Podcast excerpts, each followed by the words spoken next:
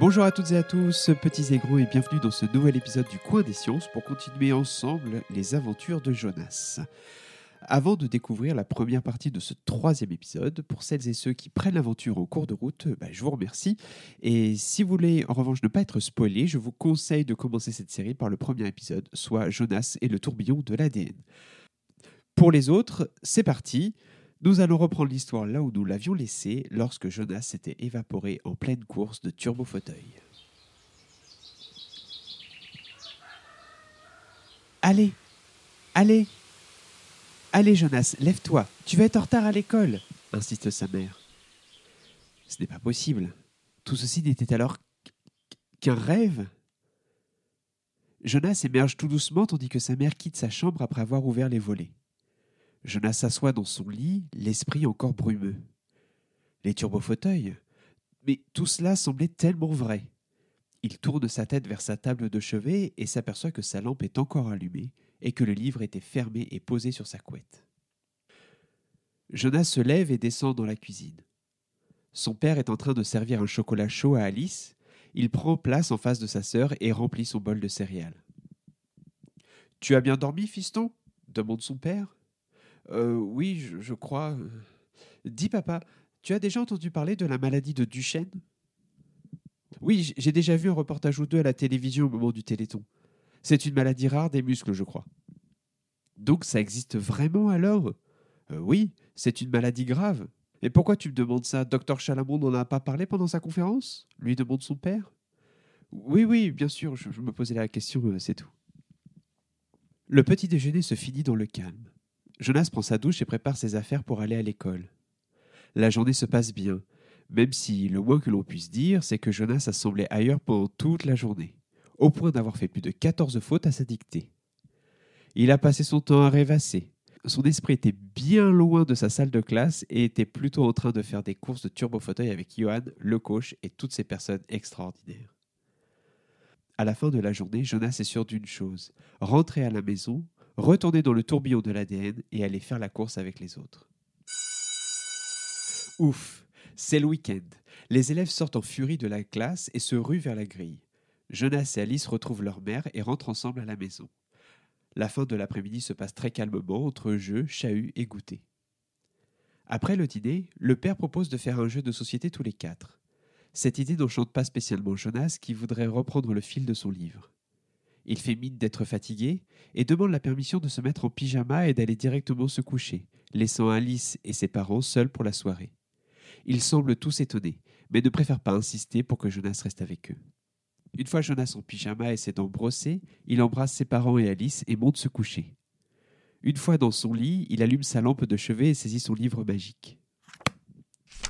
Faites encore que je retourne voir Johan et faites que je m'entraîne encore avec les turbofauteuils. Allez, c'est parti. Jonas ouvre son livre et tourne la première page, et arrive sur la double page avec le dessin de la grande spirale qui lui avait permis de rejoindre Chartraine. Il fixe ce grand tourbillon. Il ne se passe rien. Il continue de le fixer, mais toujours rien. La spirale ne se met pas en mouvement. Au bout de cinq minutes d'effort, Jonas semble résolu. Pas moyen de réactiver ce tourbillon. Après tout, c'est un livre. Peut-être qu'il faut que je continue, constate-t-il. Il tourne la page et découvre un très court paragraphe de nouveau. Et avant d'en avoir lu un seul mot, une voix résonne dans sa tête. Jeune aventurier de l'ADN, tu reviendras dans ce premier monde, mais tu as encore beaucoup à découvrir, beaucoup de découvertes à faire, comme moi. N'oublie pas que ce livre t'amènera à découvrir tous les secrets de l'ADN. Professeur Francis Crick. En tournant la page suivante, il découvre de nouveau une spirale d'ADN qui s'étend sur les deux pages. Celle-ci est verte et bleue et semble composée de milliers de fragments d'ADN. En la fixant des yeux, Jonas se rend compte qu'elle se met en mouvement, jusqu'à complètement hypnotiser et endormir Jonas. Pouf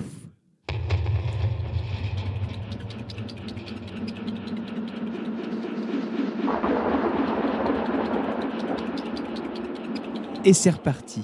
Lorsque Jonas rouvre les yeux, il se retrouve dans un tourbillon de l'ADN identique au premier. Et si ça se trouve, je vais repartir voir Johan, s'écrie-t-il.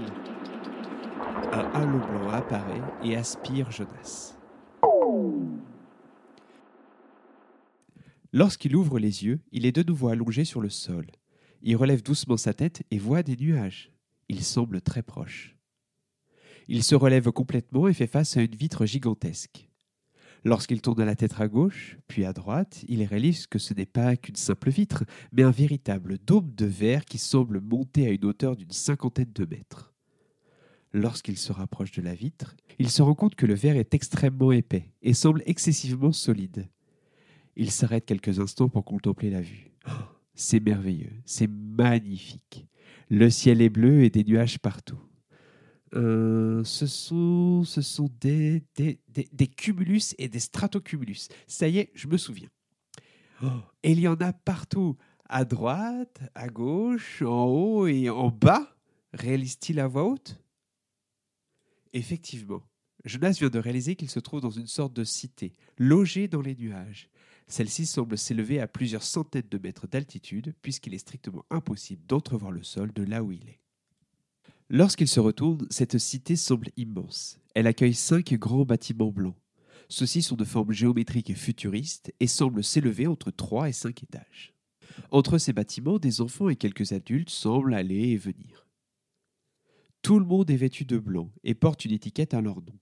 Soudain, et même si cela ne l'avait pas perturbé, Jonas réalise qu'il est habillé exactement de la même façon. Un t-shirt blanc, un pantalon de toile blanc et des baskets en cuir blanche.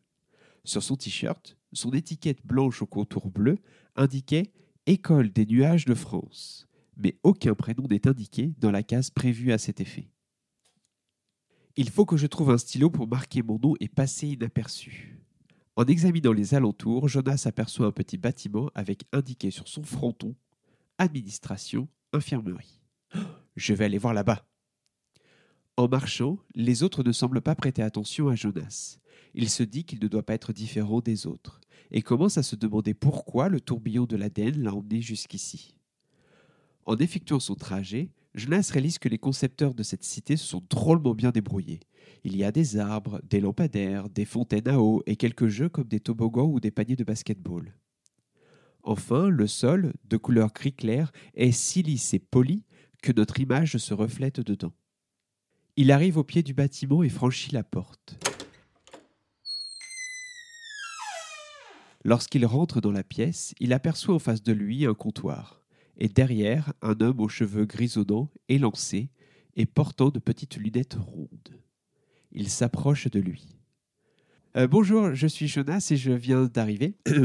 je viens d'avoir un t-shirt tout neuf et j'ai oublié d'indiquer mon nom.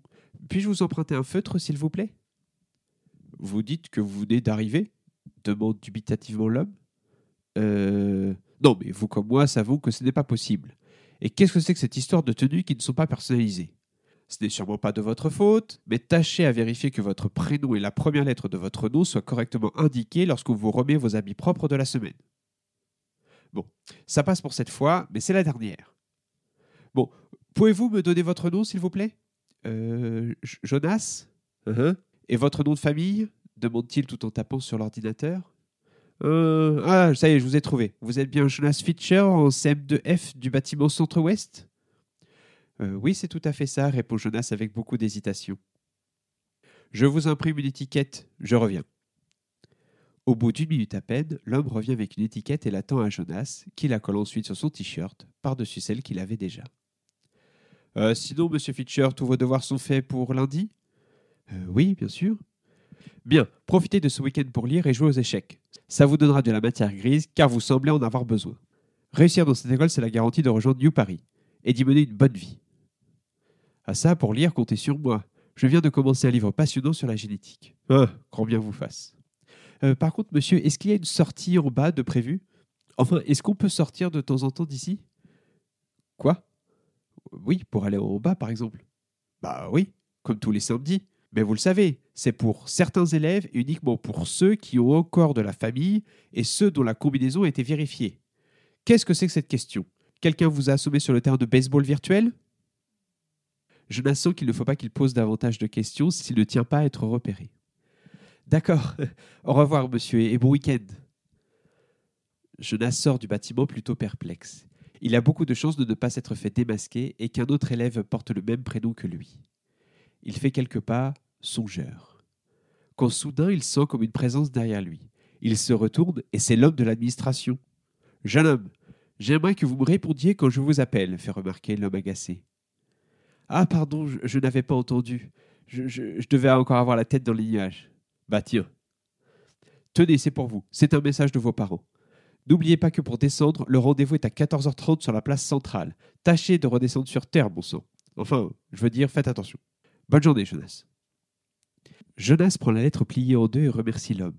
Il marche quelques mètres pour aller s'asseoir sur un banc posé sur un carré d'herbe qui était situé au détour du passage qui relie le bâtiment administratif au bâtiment central, qui lui est circulaire et qui est le plus haut de la cité. Une fois assis, Jonas déplie la lettre qui était simplement pliée en deux. Message urgent de Madame Fitcher, 8 rue des Oliviers, Versailles-Ouest, pour Jonas Fitcher, CM2F. Mon cher Jonas, avec ton père, nous espérons que tu vas bien et que tu as toujours autant de bonnes notes. Nous sommes si fiers de toi. Ici, en bas, tout va bien. Papy et mamie t'embrassent tendrement, ainsi que ton grand frère Guillaume, qui est récemment revenu nous prêter main forte pour refaire la salle de bain. Elle est presque finie, et elle est belle.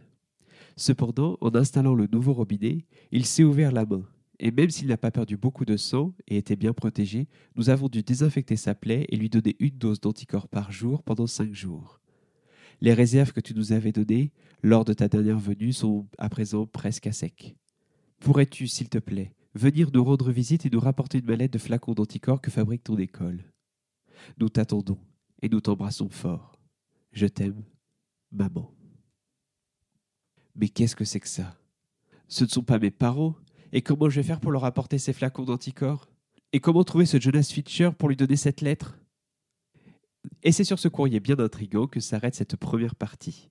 Vous devez sûrement, à ce stade, vous poser plein de questions.